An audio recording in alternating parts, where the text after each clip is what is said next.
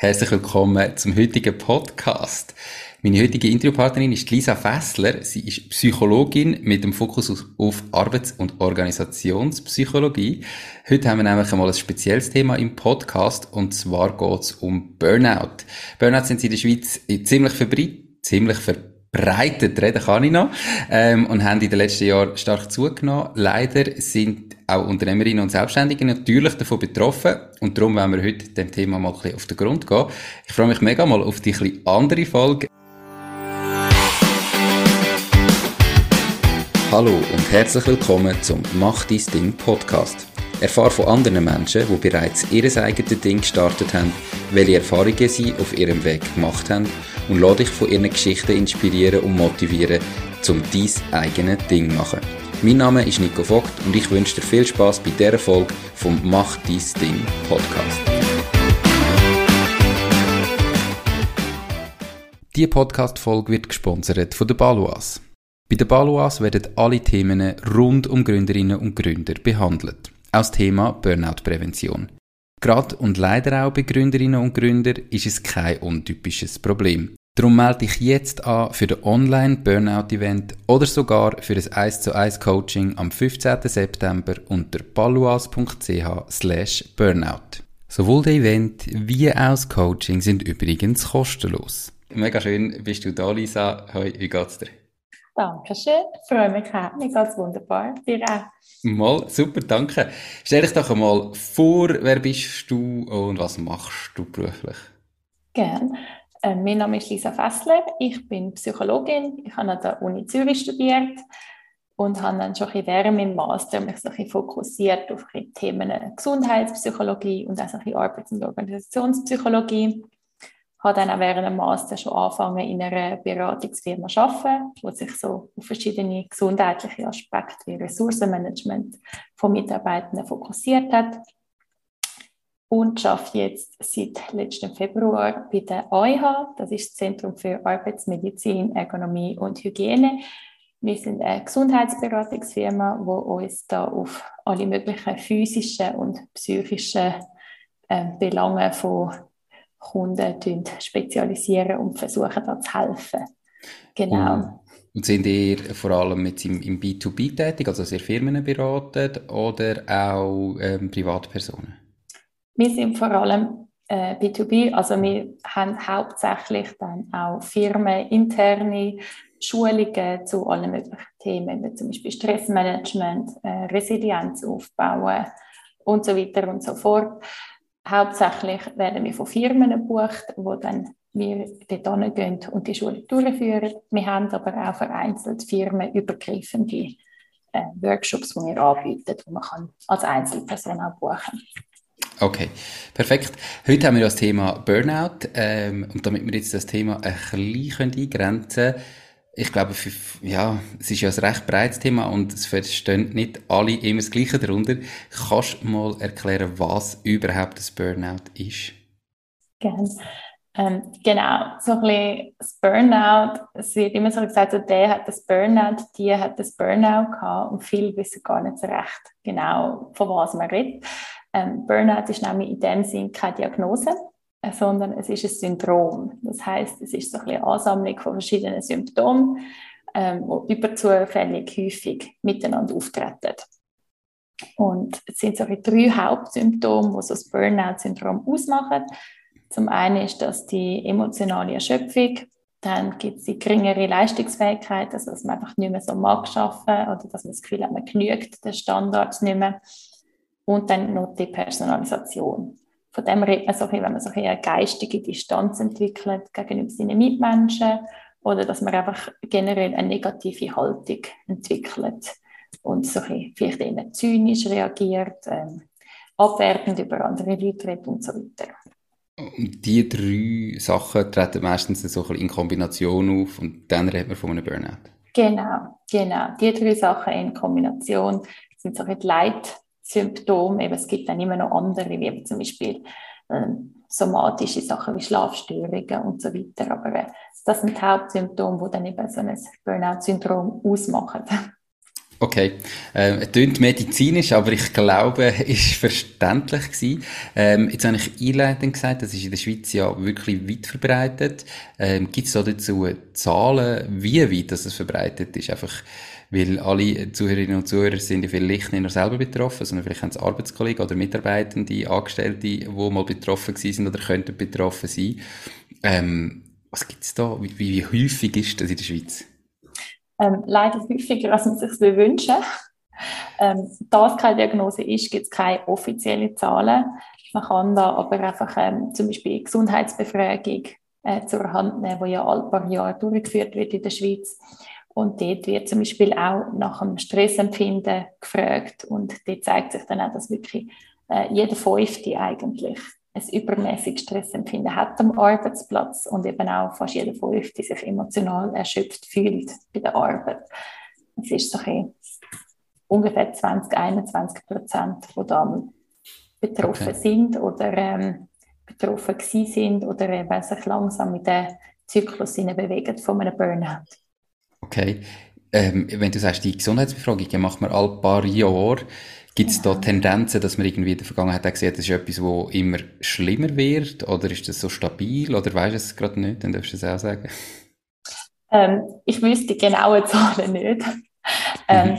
Generell hat äh, Stressempfinden leicht zugenommen, wenn ich es richtig im Kopf habe. Okay. Gibt es einen Unterschied zwischen Männern und Frauen? Wer oft oder wie oft ähm, jetzt ja, betroffen ist oder ist das irrelevant? Äh, es gibt Unterschiede und zwar gibt es vor allem, äh, wenn man so ein bisschen anschaut, wer fühlt sich so ein bisschen depressiv verstimmt oder wer hat eher depressive Symptome. Da sind Frauen durchaus mehr betroffen als Männer. Äh, teilweise fast doppelt so viele Frauen wie Männer. Es gibt aber auch Untersuchungen, genau. es gibt aber auch Untersuchungen, die dann eben zeigen, dass das vor allem im Inneren leichten Bereich ist, also vor allem bei der leichten depressiven Verstimmung und jetzt weniger bei den schweren depressiven Symptomen. Okay, also Männer, Männer sind weniger betroffen. Genau. Gibt genau. es Gründe oder gibt es Forschung, warum das, das so ist? Oder kann man es nicht genau sagen, es ist einfach irgendwie halt so? Es gibt durchaus viel Forschung zu dem. äh, man hat es aber natürlich leider noch nicht abschließend herausgefunden. Mhm. Äh, es ist so ein Zusammenspiel von verschiedenen äh, biologischen Faktoren, psychischen und aber auch sozialen Faktoren. Ähm, es sind auch teilweise Artefakte mit drin. Von Artefakten redet man, wenn eben zum Beispiel Frauen eher dann zum Psychologen gehen, wenn sie das Gefühl haben, sie hätten ein psychologisch, äh, psychologisches Problem und Männer eher noch nicht. Aber äh, das ist einfach ein Teil davon. Ein Großteil ist wirklich einfach in dem Sinn noch zwar viel erforscht, aber leider noch nicht abschließend geklärt. Okay, aber schon mal spannend zu wissen, dass Männer weniger betroffen sind wie Frauen. Ähm, Jetzt hast du eben gesagt, irgendwie, also jeder fünfte Arbeitnehmer oder Arbeitnehmerin mhm. erlebt äh, viel Stress, zu viel Stress, das tut noch mega viel. Und was so häufig vorkommt, kostet tendenziell auch viel. Gibt es Zahlen, wie viel das Burnout kostet? Ähm, es hat einmal so die Kosten von Stress, also eine Studie gegeben, auch vom SECO Mhm. Die ist schon ein bisschen älter, von 2003. Aber äh, dort ist einmal ausgerechnet worden, dass man ungefähr auf eine Summe von 7,8 Milliarden Franken kommt in der Schweiz. Und zwar pro Jahr. Was die Kosten von Stress äh, angeht. Das ist natürlich nicht nur Burnout. Dort sind natürlich andere Sachen auch noch drin, wie äh, Betriebsunfälle, die dann aufgrund von Stress passieren. Mhm. Aber ähm, das spielt jetzt sicher auch rein. Also fast 8 Milliarden, das ist, ja.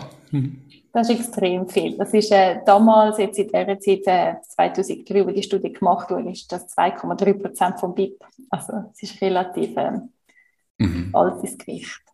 Ja, definitiv. Jetzt weiß man natürlich nicht auf der anderen Seite, was das denn der Profit von Stress ist. Aber ähm, ja, krass, okay, wirklich eine grosse Zahl. Mhm. Jetzt Zuhörerinnen und Zuhörer, die ihr eigenes Ding machen oder vielleicht einfach die Mitarbeitenden haben oder so, gibt es Zahlen, was so ein Burnout im Schnitt kostet oder so? Weißt, wenn ich jetzt mir überlege, ein mhm. Mitarbeiter von mir fällt aus, logisch, irgendwo bin ich wahrscheinlich auch noch versichert und gleich habe ich ja immer Kosten, die ich selber trage. Gibt es da gewisse Zahlen dazu? Diese Podcast-Folge wird gesponsert von Fasun.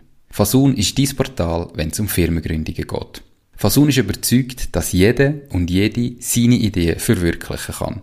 Sie bietet dir kostenlose Beratungen und stehen dir als Partner zur Seite. Ihr Team hat schon tausende Gründerinnen und Gründer in die Selbstständigkeit begleitet und kennt den besten und schnellsten Weg zum eigenen Unternehmen. Möchtest auch du deine Idee leben? Dann gang auf www.fasoon.ch. Genau, also es gibt also wie Handgelenk mal Pi-Berechnung geben, weil es keine offiziellen Zahlen gibt zu Burnout, aber man kann sich das ein bisschen anschauen, so in diesen ähm, Burnout-Kliniken, wie lange das die Leute generell einmal dort bleiben. Da zeigt man so generell sechs bis acht Wochen und ähm, Seko rechnet pro ausgefallenen Arbeitstag mit ca. 550 Franken. Also wenn das jetzt auf die sechs bis acht Wochen aufrechnest, äh, kommst du auf etwa 16.500 bis 22.000 Franken pro Person pro Fall, wo das der Arbeitgeber in dem Sinn kostet. Okay, ja. Es sind gleich, wenn wir jetzt mal sagen, irgendwie 20.000 Franken, ähm, da ist ja nur so die effektiven Ausfallzeiten, da ist irgendwie die genau. Unproduktivität vorher nicht dabei, sondern nur dann, wenn der Mitarbeiter wirklich gar nicht da ist. Lohnt sich vielleicht präventiv etwas dafür zu machen. Ähm, da sind ja ihr ähm, auch Partner von der Baluas. Also dein Arbeitgeber der AIH ist ja wie ich und der Podcast Partnerin von der Baluas. Und Baluas bietet natürlich verschiedene maßgeschneiderte Lösungen zum betrieblichen Gesundheitsmanagement, dass man eben Ausfälle präventiv und nachhaltig kann verhindern aber das längt nicht. Ähm, jetzt habt ihr euch nämlich beschlossen und zusammengetan, dass ihr am 15. September gemeinsam so einen kostenlosen Online-Event zum Thema Burnout-Prävention macht. Also, wir haben natürlich heute mal einen Abriss, aber äh, was passiert denn an dem Event? Warum sollte man an dem Event teilnehmen? Was erzählen ihr da? Genau, also der Event ist wirklich so für alle, die interessiert sind oder die vielleicht das Gefühl haben, schon bei sich oder vielleicht auch bei jemand anderem, sie haben erste Symptome wahrgenommen oder möchten da vielleicht einfach wirklich einfach präventiv schon mal äh, sich äh, ein bisschen weiterbilden zum Thema. Wir werden anschauen, zuerst einmal eben so ein Burnout, wie entwickelt sich Stress, wie kann man Stress auch wieder abbauen. Da können wir vor allem dann auch mit einem positiven Stressmanagement hinführen, weil Stress ist nicht per se etwas Negatives, es gibt durchaus positive Aspekte, die man da daraus herausziehen kann. Mhm. Genau, einfach wie man positiv kann mit dem umgehen oder wie man konstruktiv kann mit dem umgehen.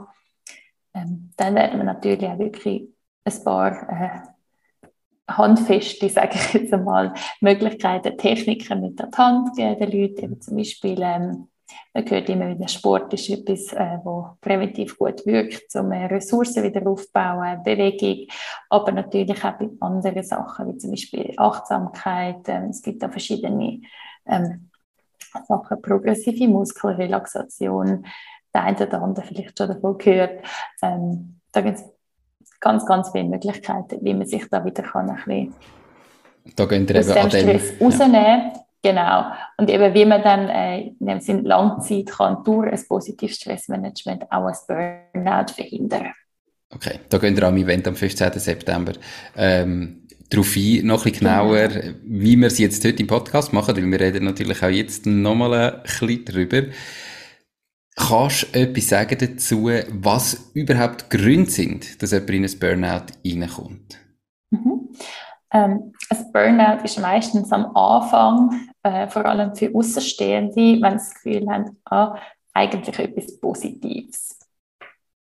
Weil die Person, die in so ein Burnout reinrutscht, zeigt meistens zuerst einmal eine gesteigerte Leistungsfähigkeit. Das ist meistens eine Übermotivation, äh, man arbeitet mehr, man leistet auch mehr, ähm, Überstunden, äh, der, Selbstwert wird extrem als, als Arbeitsergebnis auch gekoppelt. Also da, man, man macht sich selber abhängig davon, dass man bei der Arbeit etwas Gutes geleistet hat und macht darum auch mehr. Und darum, das sieht immer relativ gut aus von außen am Anfang.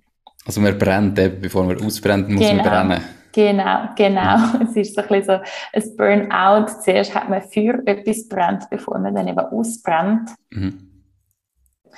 Genau. Also das ist Das heißt eben, dass man, dass man eigentlich irgendwie sich zu fest das Arbeitsergebnis koppelt, sein eigenes ähm, Selbstwertgefühl ist, ist etwas, was negativ ist. Und wenn man irgendwie merkt, ist ja mega schwierig. Also eben als Arbeitgeber denkt man ja dann in dem Moment, ah cool, der gibt Vollgas, der will Gas geben, der will etwas erreichen, will vielleicht noch Karriere machen. Und es ist ja auch nicht immer so, dass es in ein Burnout hineinschlittert. Wie finde ich jetzt raus, ist das negativ oder ist es vielleicht wirklich positiv? Genau, es ist auch extrem schwierig, vor allem auch bei Selbstständigen, wo man sagen, eben, wo äh, natürlich meistens noch der eigene Name über der Firma hängt oder ähm, eben, wo sich extrem an das koppelt. Ähm, das Ding ist so mit Abgrenzung. Also kann man nach dem Arbeitsalltag abschalten, kann man nach dem Arbeitsalltag eben auch wieder sagen, so, Arbeitstag ist jetzt vorbei, jetzt kommt Entspannung, jetzt kommt Erholung, jetzt konzentriere ich mich auf Freunde, Familie, ähm, mhm. Oder geht das eben nicht mehr? Fängt das an zu wachsen oder fängt man an, den privaten Teil auch ähm, langsam zu vernachlässigen, aufgrund von eben Arbeit und dass man das Gefühl hat, man muss immer mehr machen. Dort ist das, was so ein gefährlich wird. Also wenn man merkt, dass jemand ähm, zum Beispiel nicht mehr in gemeinsame Pause kommt, nicht mehr in den Mittag kommt oder äh, am Abend immer das Gefühl hat, nein, ich muss länger arbeiten, ich kann nicht noch das Feierabendbier kommen oder was auch immer das sind so ein, so ein die ersten Warnzeichen, dass jemand ähm, zu viel gibt in dem Sinne. Okay. Und natürlich, wenn das einmal eine Woche, zwei der Fall ist, wie man ein Projekt hat, das man muss abschließen muss, dann ähm, können da die allermeisten Menschen damit umgehen. Das geht wirklich jetzt um einen, um einen, einen schleichenden Prozess, der sich wirklich meistens über Monate hinweg zieht. Wie verändert sich denn der Prozess? Eben, das ist ja so erste Anzeichen. Wie geht das weiter? Also wie erkenne ich denn, gut, da schlittert wahrscheinlich jemand wirklich ins Burnout. Gibt es denn da verschiedene Phasen, vielleicht mit anderen Symptomen, wo man dann sollte die Alarmglocke läuten Ob es das vielleicht mich selber betrifft oder eben Mitarbeiterin oder ein Arbeitskollege. Wie erkenne ich da? Genau. Also eben nach der ersten initialen gesteigerten, in dem Sinne Arbeitsmotivation, wo da mehr Engagement gezeigt hat, kommt meistens eine Phase von der Stagnation. Also wenn man so ein bisschen merkt, oh, irgendwie kann ich doch nicht mehr alles leisten mit dem, was ich mache, oder es langt eben nicht, um eben äh, mit meinen Ressourcen das können bewältigen. Meistens gibt man sich dann zuerst mal noch mehr in die Arbeit rein, eben, dass man noch mehr das Zeug nebendran anfängt vernachlässigen, eben äh, Freunde ähm, auf die Seite schiebt, Familie auf die Seite schiebt und eben wirklich alles für die Arbeit gibt. Und das führt dann meistens auch zu einer Frustration. Und dann eben man merkt, es langt einfach nicht. Man kommt in die Frustration rein, dann kommt dann meistens auch so ein bisschen die, die Personalisation, also dass man so ein bisschen geistige Distanz entwickelt gegenüber äh, anderen Mitarbeitenden oder, oder seinen Kollegen und Kolleginnen dass man abwertend ist gegenüber anderen, dass man leicht reizbar ist, auch ähm, die einen neigen zur Aggressivität eher, wo sonst normalerweise überhaupt nicht der Fall wäre. Genau, also es ist da sehr individuell, wie mhm. sich das zeigt. Es ist wirklich, die Frustration lässt jeder Mensch ein bisschen anders raus. Es ist aber eine Frustration bei eigentlich fast allen vorhanden. Und dann, wenn die Frustration eben irgendwann so groß wird, dass man das Gefühl hat, es geht sowieso nicht mehr, dann kommt dann eben die Resignation. Und dann ist wirklich so ein bisschen der Moment, wo man dann die Hauptsymptome kann von außen in dem Sinne gut beobachten also dann sieht man wirklich, die Person ist am Morgen schon völlig emotional durch. Also die erste Kaffeepause könnte man sie schon heimschicken, weil sie mag sowieso nicht mehr. Mhm. Ähm, dann eben geringere Leistungsfähigkeit, also eben sie schafft und schafft und schafft und trotzdem ist irgendwie Konzentration nicht mehr da, Motivation ist nicht mehr da, Kreativität, äh, all diese Sachen. Und dann eben auch das Verhalten gegenüber anderen. Also sie grenzt sich ab, sie zieht sich zurück, sie äh, ist gereizt, wenn man etwas sagt, ähm, distanziert sich von anderen Menschen. Und in dieser Phase ist dann eben, das ist dann besonders gefährlich, weil dort ist dann auch kaum mehr von einer, von einer Depression zu unterscheiden. Und das ist dann wirklich der Zeitpunkt, wo ähm, durchaus auch äh, ein Fachgespräch mit, äh, mit einem Experten Sinn macht. Natürlich auch schon vorher, aber mhm. dann ist wirklich äh, schallen die Alarmglocken. Also das, das tönt jetzt so, grundsätzlich sind jetzt zwar mehrere Phasen, aber es ist so ein fließender Übergang. Genau. Und tönt so nach einer Abwärtsspirale, wo man mal am Anfang das Gefühl hat, ah, ist cool, der gibt Gas und irgendwann merkt man, hey, vielleicht bräuchte er gleich wieder eine Pause, aber die Pause gönnt er sich nicht oder sie. Und dann genau. wird es halt immer schlimmer und immer schlimmer. Wenn ich jetzt das Gefühl habe, mein Kollege, mein Mitarbeiter, ich selber mhm. befinde mich in so einer Abwärtsspirale, wie, wie gehe ich mit dem um? Also was, ich kann mir vorstellen, dass die Leute je nachdem dann auch gereizt reagieren, wenn jemand jetzt behauptet, hey, pass auf, du gehst in ein Burnout. Was mache ich da am gescheitsten? Die Podcast-Folge wird gesponsert von der Care for IT. Möchtest du, dass deine IT mit höchster Sicherheit, Leistungsfähigkeit und Stabilität rund um die Tour zur Verfügung steht? Mit ihren 100% klimaneutralen IT-Services kümmert sich Care for IT um deine IT- und Cloud-Infrastruktur. Proaktiv und smart zum all-inklusiv Pauschaltarif. Lad jetzt das E-Book zum Thema Cybersecurity in KMU ab unter www.careforit.ch slash mach-dies-ding und find heraus, wie du dein KMU umfassend vor IT-Risiken kannst schützen. Ähm es ist in dem Sinn schwierig, aber ansprechen ist immer gut. Mhm. Weil auch wenn es zuerst einmal ähm, so wirkt, also auch wenn die Person gereizt reagiert und auch wenn die Person vielleicht nicht so angetan ist davon, dass jemand sagt, du irgendwie, es ist etwas anderes bei dir, ähm, es kann doch etwas lostreten mhm. im Kopf von der betroffenen Person, dass sie vielleicht auch merkt, doch, hey, irgendwie etwas stimmt nicht. Ich würde auf keinen Fall eine Person mit äh, möglichen äh, Diagnosen oder eben Syndromvermutungen ansprechen. Also vielleicht nicht gerade so, du, ich das Gefühl, du schlitterst in ein Burnout rein, sondern wirklich vor allem an beobachtbarem Verhalten festmachen, sondern wirklich einfach, ähm, du, mir ist aufgefallen, in letzter Zeit brauchst du doppelt so lange für die Sachen, wo du früher so schnell bist. Oder du, mir ist aufgefallen, du kommst nie mit, mit in die Pause. Oder ähm, mhm mir ist aufgefallen, du machst viel mehr Pause, du wirkst mega müde, weil äh, du gähnst die ganze Zeit, das ist wirklich beobachtbares Verhalten. Ähm, und wirklich einfach auch Sorge zeigen, also dass man, dass man zeigt, hey, ich mache mir Sorgen um dich, ähm, wie kann ich dich unterstützen, ähm, damit du eben da wieder aus dem, aus dem Kreislauf rauskommst. Also genau. Also nicht Mutmaßungen treffen, was könnte passieren, sondern nur sagen, was man sieht. Auf keinen Fall, genau. Weil da, auf das reagieren die meisten Leute dann auch nicht wahnsinnig positiv, wenn man kommt mit möglichen Diagnosen oder möglichen äh, Vermutungen, die man hat, die man mhm. nicht selber beobachtet hat. Genau.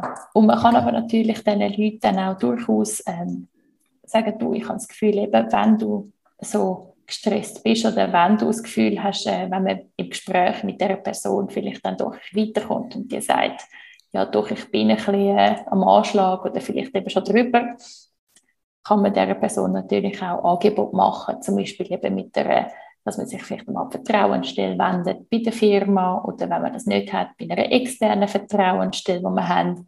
Das ist wir von der AEH haben auch für verschiedene Firmen bieten wir die Vertrauensstelle an, da kann man sich melden. Oder eben auch zum Beispiel die dargebotene Hand, das ist ein öffentliches Angebot, da kann man sich äh, einfach mal melden, einfach für ein, für ein erstes Gespräch, wenn man das Gefühl hat, ich bin jetzt in einer Krise, ich müsste da jetzt mal draus raus. Und dort kann man dann auch weiterhelfen, eben, ähm, auch mit äh, Referenzen, eventuell von Psychologen oder was auch immer, äh, Fachkräften, mhm. wenn man selber nicht so recht weiß, wo man überhaupt soll. Okay. Also einfach de, sich dann darum kümmern und ich glaube, wenn man da mal ein bisschen googelt, findet man sonst die richtigen Stellen definitiv und sonst kann man sich auch bei euch genau. melden. Genau. Perfekt.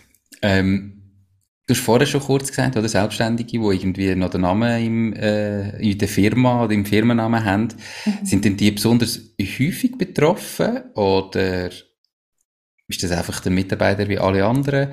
Ähm, wie sieht das da aus? Gibt es da Studien dazu, ob die jetzt öfters betroffen sind von Burnouts wie normale Mitarbeitende?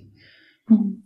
Also es hat sich gezeigt, dass eben vor allem Selbstständige und äh, Personen, die sich im mittleren Management arbeiten, vor allem von Burnout betroffen sind eben Selbstständigen, das hast du jetzt gerade schon gesagt, eben hängt es meistens damit dran, dass man sich da extrem an die Firma ankoppelt, dass man extrem viel Verantwortung hat, dass man eben meistens am Anfang vor allem auch muss Sachen machen wo man vielleicht jetzt nicht eine Ausbildung dafür gemacht hat, sondern einfach, wie man halt allein ist, dann muss man äh, mhm. zum Beispiel die Finanzen auch machen, wenn man eigentlich vielleicht nicht aus einem BWL-Hintergrund kommt.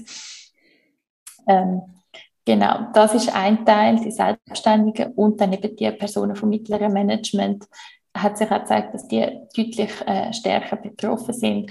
Das liegt so ein bisschen an dieser Sandwich-Position, die die oft haben, weil die haben meistens den Druck von oben, von der Geschäftsleitung und aber eben auch von unten, also von den, von den Mitarbeitenden, von den eventuell auch noch Teamleiter, äh, wo es dann eben so ein alle Richtigen recht machen, was eben fast nicht möglich ist und dass da eben extrem viel Druck zusammenkommt. Okay, also oben raus ist es dann nachher plötzlich wieder einfacher einfacher in dem Sinne nicht jetzt rein, wenn man, wenn man die Statistiken mhm. anschaut, ja. kann man sagen, es wird einfacher, aber es sind natürlich durchaus auch Geschäftsführer betroffen und Geschäftsführerinnen. Also das ist jetzt nicht irgendwie, dass die immun wären mhm. gegen jeglichen Stress. Also es kann absolut jedem und jeder passieren mhm. in dem Sinn. Das ist jetzt auch nicht an bestimmte ähm, Branchen gebunden. Also es kann in dem Sinn auf dem Bau passieren, wie auch im Büro. Ja, okay. Ja, ich glaube, bei Selbstständigen mit Einzelfirma oder so ist es natürlich umso schlimmer, weil, ja, wenn ich jetzt ganz allein bin ähm, und ich ausfalle für sechs bis acht Wochen, dann kann ich all meinen Kunden kein Ergebnis mehr liefern, oder? Also ist einfach deutlich schlimmer. Ohne mich steht die Firma komplett still. Logisch ist es auch dann schwierig, wenn ein Mitarbeiter ähm, einer von 30 Mal für acht Wochen ausfällt. Auch das ist eine Zusatzbelastung für den Rest und für die Firma. Aber beim Selbstständigen umso schlimmer, wenn man ausfällt. Und darum sollte man sich natürlich da einfach, ja, selber auf sich hören und ähm, auch mal zwischen die Erholung geben. Wie reagiere ich jetzt selber, wenn ich merke, ich bin auf dem Weg, du hast vorher schon gesagt, man sich irgendwie wieder melden, Dargebote eine Hand oder mal schauen, professionelle Hilfe suchen wenn es jetzt vielleicht noch nicht so weit ist, sondern ich einfach irgendwie merke, hey, langsam äh, fängt es so an. Was mache ich am besten? Du hast gesagt, am, am 15. September am Event äh, gehen wir natürlich auch noch ein bisschen drauf ein, was man kann machen kann, aber auch schon heute für Leute, die vielleicht am 15. nicht können, aber was interessiert, was kann man machen, aktiv, jeden Tag oder alle Woche oder so, um ein bisschen vorbeugen? Mhm. Ähm das A und O in dem Sinne der Vorbeugung ist dann natürlich wirklich einfach ein positives Stressmanagement, dass man eben äh, den ganzen Stress, der zusammenkommt oder was sich dann äh, ergibt aus äh, gesteigerten Leistungsanforderungen, äh, dass man den immer wieder abbauen kann, dass sich das nicht in so einen chronischen Stress entwickelt, sondern dass man da regelmäßig wieder seine Ressourcen aufbaut und dadurch eben auch seine Resilienz stärkt. Mhm. Und ähm, Stressmanagement hat sich verschiedene, ähm, verschiedene Komponenten. Eins ist zum Beispiel so ein bisschen mental. Ähm, da kann man, da geht es ein bisschen darum, wie, wie sehe ich Stress selber. Ich habe vorher mal gesagt, ich sehe Stress nicht per se als etwas Negatives, sondern es hat durchaus auch positive Sachen. Und ähm, zum Beispiel in der Schweiz oder allgemein in entwickelten Ländern haben viele Leute so das Stress-Mindset, dass Stress etwas Negatives ist, dass man das verhindern mhm. Und ähm, es hat sich einfach eine Studie gezeigt, dass wenn ähm, Leute, die viel Stress haben und äh, die eher das Gefühl haben, so, ah nein, Stress gehört zum Leben, das, äh, das ist etwas, das kann ich handeln, ähm, ähm, ist jetzt eine schwierige Zeit, aber ich habe genug Ressourcen, da komme ich gut durch, bleiben eher gesund als die Leute, die dann eben das Gefühl haben, oh nein, jetzt, jetzt äh, schnell, schnell irgendwie den Stress irgendwie minimieren und sich dann eben durch das teilweise auch noch mehr Stress aufladen, in dem Sinn, weil sie das Gefühl haben, oh nein, ich, ich, ich darf doch jetzt nicht gestresst sein. Das sind die, die dann eher eben richtig Burnout oder auch richtige Depressivität schlittern. Also die Einstellung, ganz allein die Einstellung gegenüber dem Stress und ob ich genau. jetzt das als negativ oder positiv empfinde, aber wenn ich es jetzt als etwas Negatives empfinde, wie kann ich es genau. plötzlich als etwas Positives empfinden? genau. Ähm, das sind in dem Sinn verschiedene Techniken, die man da machen kann. Man kann da auch zum Beispiel eine Standortbestimmung äh, machen. Das gibt es auch online. Das werden wir auch sicher am 15. nochmal ähm, anschauen, dann auch in dem Vortrag. Ähm, es ist in dem Sinn einfach ein bisschen so eine, eine Mindset-Frage. Es ist wirklich so, wie komme ich so in das rein, dass ich das Gefühl habe, ich kann mich selber verändern. Ähm, dass man nicht das Gefühl hat, es ist etwas Fixes, dass, dass man das Gefühl man kann sich verändern, eben man kann durch das, man sich kann verändern, auch besser mit Stress umgehen. Das ist doch jetzt ein, das Mentale ist immer ein bisschen schwieriger, als das man mhm. einfach so jetzt am jetzt mal sagen, nach dem Feierabend kann machen kann. Darum äh, tun wir auch immer gerne so ein bisschen ganz ähm, konkrete Strategien in dem Sinne, die man machen kann, dann auch noch an die Hand geben. Also jetzt nicht unbedingt mental ist, sondern eben ähm, ein sozialer Austausch mit anderen ist immer etwas super Wichtiges, dass man wirklich sein soziales Netzwerk stärkt. Ähm, man kann auch zum Beispiel gut solche Achtsamkeit-basierte Sachen machen, wie zum Beispiel Tagebuch schreiben, auch vor allem, wenn man das Gefühl hat, es ist noch nicht so schlimm, aber vielleicht langsam, dass man sich da mal aufschreibt, eben, wie man sich dann so ein fühlt jeden Tag, weil einfach nur schon, wenn man seine eigenen Emotionen so ein anerkennt, sagen wir mal, und akzeptiert, eben so, ja, es ist jetzt eine stressige Situation für mich, es ist schwierig, ähm, und so fühlt sich das an bei mir. Nur schon das kann helfen, um eben den Stress zu reduzieren oder das Stressempfinden reduzieren. Genau. Perfekt. Spannend. Also mega wichtig, dass man sich äh, damit beschäftigt und wer jetzt irgendwo sich selber gesehen hat, einen Arbeitskollegen gesehen hat, eine Mitarbeiterin gesehen hat, wo da könnte betroffen sein. Ähm, der Event am 15. September ist kostenlos und äh, für alle, also nicht nur für Kunden von der Baloas, sondern wirklich für alle. Ähm, der Event gibt's glaube am 16. September auch auf Französisch, für alle, die lieber auf Französisch teilnehmen wollen. Ich nehme zwar nicht an, dass viele, die den Podcast hören, den wollen, aber unbedingt dort vorbeischauen. Äh, wir finden natürlich alles verlinkt in den Show Notes äh, auf meiner Webseite www.mach-ding.ch und wer jetzt das auf YouTube geschaut hat, unterhalb vom Video findet ihr den Link zum Event. Gibt's abgesehen vom Event irgendetwas, wo du Betroffenen vielleicht noch würdest mit auf den Weg geben ähm, abschließend kann man wirklich sagen, ein Burnout ist nichts, wo, äh, wo man sich müsste für schämen müsste. Es kann jedem passieren. Also es kann, äh, eben, ich habe vorhin schon gesagt, vom Bau ins Büro, das kann allen passieren, auf allen Stufen. Wichtig ist wirklich einfach, dass man, äh, dass man sich Hilfe holt, eben sowohl im privaten Umfeld, aber eben auch durchaus dann von professioneller Seite, dass man da schnell wieder äh, gesund und eben leistungsfähig kann werden eben, man muss sich nicht schämen, man ist nicht allein. Es ist etwas Häufiges, eben jeder Fünfte. Mhm. Es ist nicht, wo man sich da müsste das Gefühl haben, man muss sich jetzt im Kämmerchen verbergen und ähm, das mit sich selber auskehren, sondern wirklich ist wichtig, dass man sich da auch an ähm, Fachpersonen wendet eben, und ähm, da wieder aus dieser Spirale rauskommt. Definitiv, unbedingt. Warum Hast du das Gefühl, ist das so ein Tabuthema oder warum schämt man sich irgendwie dafür? Also, eben, man hat so das Gefühl, oh nein, ich kann doch jetzt das Burnout haben oder ich darf doch nicht sagen, dass ich eins habe und darum geht man vielleicht immer zu spät sich Hilfe holen, denn wenn es eben wirklich schon fast zu spät ist. An was liegt das? Hast du eine Ahnung, an was das, das liegt? Das sind jetzt in dem Sinne auch noch Mutmaßungen von mir, mhm. aber ähm, zum einen kann es natürlich an der sozialen Erwünschtheit liegen eben, es ist in dem Sinne nicht sozial erwünscht, dass man krank ist. Und äh, die Schweiz ist da immer noch relativ äh, gut dabei, wenn es darum geht, dass Leute, die eben auch, auch bei ähm, physischen Erkrankungen, wie zum Beispiel eben Grippen und so, dass wir trotzdem noch gehen arbeiten, obwohl es eigentlich sollte die bleiben. Man sagt dann Präsentismus, also wenn man eben eigentlich krank wäre und eigentlich würde ins Bett gehören und man geht trotzdem immer noch in das Gefühl ich kann ja nicht fehlen. Mhm. Es ist in dem Sinn mit dem psychischen Problem genau gleich, wie eben mit dem Kopfweh oder Grippesymptom oder was auch immer.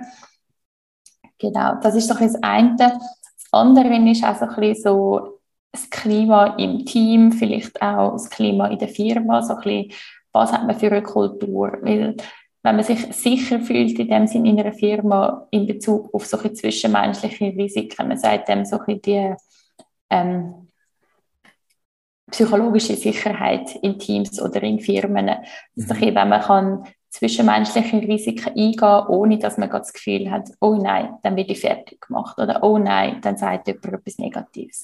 Also es ist wirklich ein bisschen eine Kulturfrage, eine Klimafrage in den Firmen, ähm, dass wenn jemand krank ist oder wenn jemand mal sagt, du, mir geht es gerade nicht so gut oder du, das mag ich jetzt gerade nicht, wie wird reagiert. Also mhm. in dem Sinn, wenn natürlich dann gesagt wird, äh, das machst du jetzt gefälligst fertig und ähm, das ist mir gleich, wenn es dir schlecht geht. Der Kunde erwartet das irgendwie oder die Kundin erwartet das Ende Woche. Also das muss jetzt einfach so sein. Ähm, ist die Wahrscheinlichkeit größer, dass man dann eben auch so Sachen wie Burnout-Problematiken für sich behaltet, als wenn dann jemand sagt, natürlich, okay, jetzt müssen wir in dem Fall schauen, wie wir das machen. Ähm, auch keine Schulzuweisung äh, passiert, wenn man Fehler macht, sondern eben, wenn man sagt, jetzt schauen wir das zusammen an und ähm, man unterstützt wird, auch von der Firmenseite, ist es viel wahrscheinlicher, dass man sich dann auch mit so Problematik oder wenn man so Probleme hat, dann auch eher eben zum Beispiel an die Vorgesetzten oder an Kollegen und Kolleginnen wendet.